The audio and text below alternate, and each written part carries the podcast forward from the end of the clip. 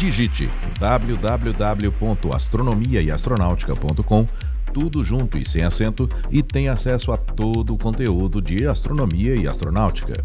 Não perca também nenhum dos quatro volumes da coleção Astronomia e Astronáutica, disponível com exclusividade na Amazon, e os videocasts de astronomia e astronáutica disponíveis no site e no YouTube.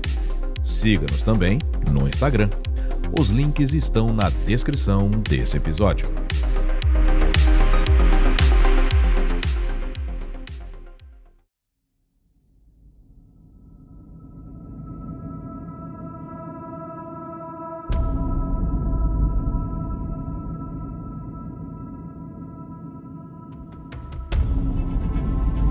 Há registros de sua observação antes mesmo da era cristã.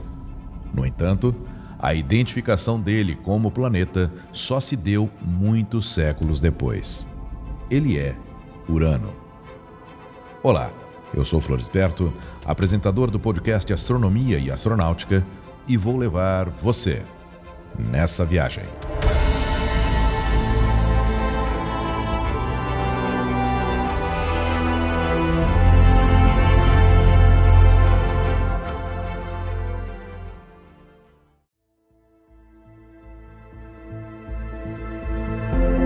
O primeiro registro da observação do que pode ter sido Urano ocorreu em 128 a.C., quando o astrônomo grego Hiparco o registrou como uma estrela em seu catálogo.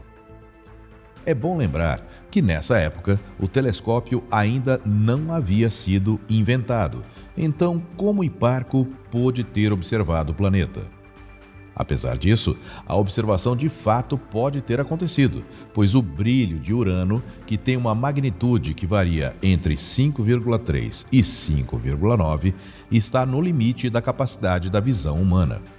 Se levarmos em conta que na época de Hiparco não havia nem poluição visual devido à iluminação artificial das cidades e nem poluição atmosférica, há a possibilidade real de que tal observação tenha sido feita. Depois disso, o próximo registro de observação do planeta se deu em 1690, quando o primeiro astrônomo real da Inglaterra, John Flamsteed, 80 anos após a invenção do telescópio, o identificou como uma estrela na constelação de Touro. Posteriormente, já em 1750, o planeta foi novamente observado, dessa vez pelo astrônomo francês Pierre Charles Lemonnier. Porém, mais uma vez, o planeta foi registrado como uma estrela. Apesar de ser um astrônomo bastante cuidadoso em suas observações, ele não conseguiu verificar o movimento do planeta entre as estrelas. Isso provavelmente se deve ao fato de que, quando as observações foram feitas, Urano estava em um dos pontos estacionários de sua órbita. No dia 13 de março de 1781, mais uma vez, William Herschel varre o céu com seu telescópio de pouco mais de 2 metros, como um caçador à procura de uma presa eventual. Chega perto da constelação de Gêmeos. Conhece bem esse setor, pois já havia sido frequentemente observado e onde aparentemente não resta mais nada a descobrir. De repente, detém o curso de seu telescópio com todos os seus sentidos em alerta ele observa um pequeno ponto de luz. Mas o que vem a ser aquele corpo estranho? Não parece uma estrela, porque, olhando bem, ele vê um disco ligeiramente alongado, ao passo que as estrelas são tão distantes que só aparecem como pontos. Herschel acha inicialmente que se trata de um cometa e, com entusiasmo, dedica-se a descobrir todos os seus segredos. Mas este é um cometa diferente, pois desloca-se muito devagar e, para piorar, logo se torna inobservável. Herschel procura-o febrilmente e volta a encontrá-lo em agosto. A partir daí, não o deixa mais em paz e verifica, surpreso, que tem uma órbita mais ou menos circular e evolui para além da órbita de Saturno. Outros astrônomos se envolvem no estudo desse novo objeto. O astrônomo real Neville Maskelyne, que alguns anos antes esteve envolvido com uma experiência para medir a massa da Terra, disse num comunicado: Não sei como chamá-lo. É tão provável que seja um planeta normal se movendo numa órbita quase circular ao redor do Sol, como um cometa se movendo numa elipse extremamente excêntrica. Porém, ainda não vi nenhuma coma ou cauda nele. O astrônomo finlandês Anders Johan Lexell, trabalhando na Rússia, foi o primeiro a descrever a órbita do novo objeto, que era mesmo quase circular, o que é característica dos planetas e não dos cometas, que possuem órbitas mais excêntricas. Já o astrônomo alemão Johann Elert Bode, que é muito conhecido pela lei de Titus Bode, uma lei empírica que determina o raio médio das órbitas planetárias do sistema solar, disse que a descoberta de Herschel se trata de um objeto semelhante a um planeta circulando além da órbita de Saturno, surgindo aí a primeira referência à posição correta da órbita do astro. Então a conclusão se impõe, luminosa e confirmada por outros astrônomos. Só pode ser um planeta tão distante que a olho nu se apresenta como uma estrela, o que explica o fato de os antigos ainda não o terem descoberto. Na verdade, sabemos hoje que o planeta não recebe senão um 360 avos da luz recebida pela Terra. Até então, os astrônomos estavam convencidos de que não podiam existir mais do que seis planetas no céu e eis que surge o sétimo. Da noite para o dia, William Herschel torna-se um dos homens mais célebres da Inglaterra e, logo, de toda a Europa. É eleito para a Royal Society, uma das maiores sociedades científicas da história, e, pouco depois, recebe do rei George III uma pensão de 200 libras anuais e um emprego na corte, que consiste em estar pronto para, a qualquer instante, mostrar o céu ao rei e à sua família. Em 1783, dois anos após ter apontado seu telescópio para esse novo objeto no jardim de sua casa, Herschel disse à Royal Society: Pela observação dos mais proeminentes astrônomos da Europa, parece que o novo objeto, o qual tive a honra de mostrar para eles em 1781, é um planeta do Sistema Solar. Outro momento interessante relacionado com o novo planeta foi seu nome.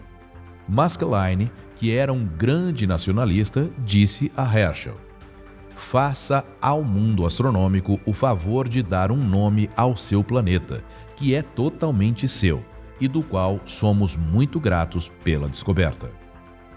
Em resposta a Maskelyne, Herschel nomeou seu planeta de Georgium Sidus, que em latim significa estrela de George, ou planeta de George, homenageando o rei George III. Ele explicou a escolha da seguinte maneira: Nas fabulosas eras dos tempos antigos, os nomes de Mercúrio, Vênus, Marte, Júpiter e Saturno foram dados aos planetas por serem os nomes de seus principais heróis e divindades. Na mais filosófica era atual, dificilmente seria permitido recorrer ao mesmo método e usar Juno, Palas, Apolo ou Minerva como um nome para o nosso novo corpo celeste. A primeira consideração de qualquer evento em particular ou incidente notável parece ser sua cronologia. Se em alguma época futura for perguntado quando este último planeta encontrado foi descoberto, seria uma resposta muito satisfatória dizer no reinado do rei George III. Porém, esse nome não fez o menor sucesso fora da Grã-Bretanha e houve outras propostas. Até mesmo Herschel foi proposto por um astrônomo francês, mas o nome que se estabeleceu na história foi o proposto por Johann Elert Bode. Em 1872, ele propôs o nome Uranus, que do latim foi traduzido para o português como Urano, deus grego que personifica o céu. Justificou sua escolha dizendo que Urano era pai de Saturno, que por sua vez era pai de Júpiter. Então teríamos na sequência Júpiter, Saturno e Urano, uma sequência de pais e filhos. Como curiosidade, o químico alemão Martin Heinrich Klaproth, colega de Boda na Academia Real de Ciência da Suécia, descobriu um novo elemento químico que batizou de urânio para dar suporte ao nome do novo planeta proposto por Boda. O nome Urano passou cada vez mais a ser utilizado ao redor do mundo até que se tornou oficial em 1850, quando a publicação inglesa Almanac Náutico de Sua Majestade parou de usar o nome Georgium Sidus e passou a usar Urano como o nome do novo planeta. Na época da descoberta do planeta, algumas pessoas espalharam a notícia de que Herschel havia descoberto o planeta por acaso. Mas será que se pode realmente falar em acaso quando outros astrônomos, como o francês Pierre Charles Lemonnier, haviam acreditado tratar-se de uma estrela? Foi necessária toda a experiência de Herschel e a fantástica acuidade de seu olhar para ver que se tratava de um planeta. E não fica por aí, pois descobre, seis anos mais tarde, com a ajuda de um telescópio ainda mais poderoso, Titânia e Oberon, dois dos satélites de Urano, e, para completar, dois anos depois, Mimas e Encélado, dois satélites de Saturno. Você gosta do conteúdo de astronomia e astronáutica? Se quiser e puder, participe da campanha de financiamento coletivo acessando apoia.se barra astronomia e astronáutica. O link está na descrição desse episódio.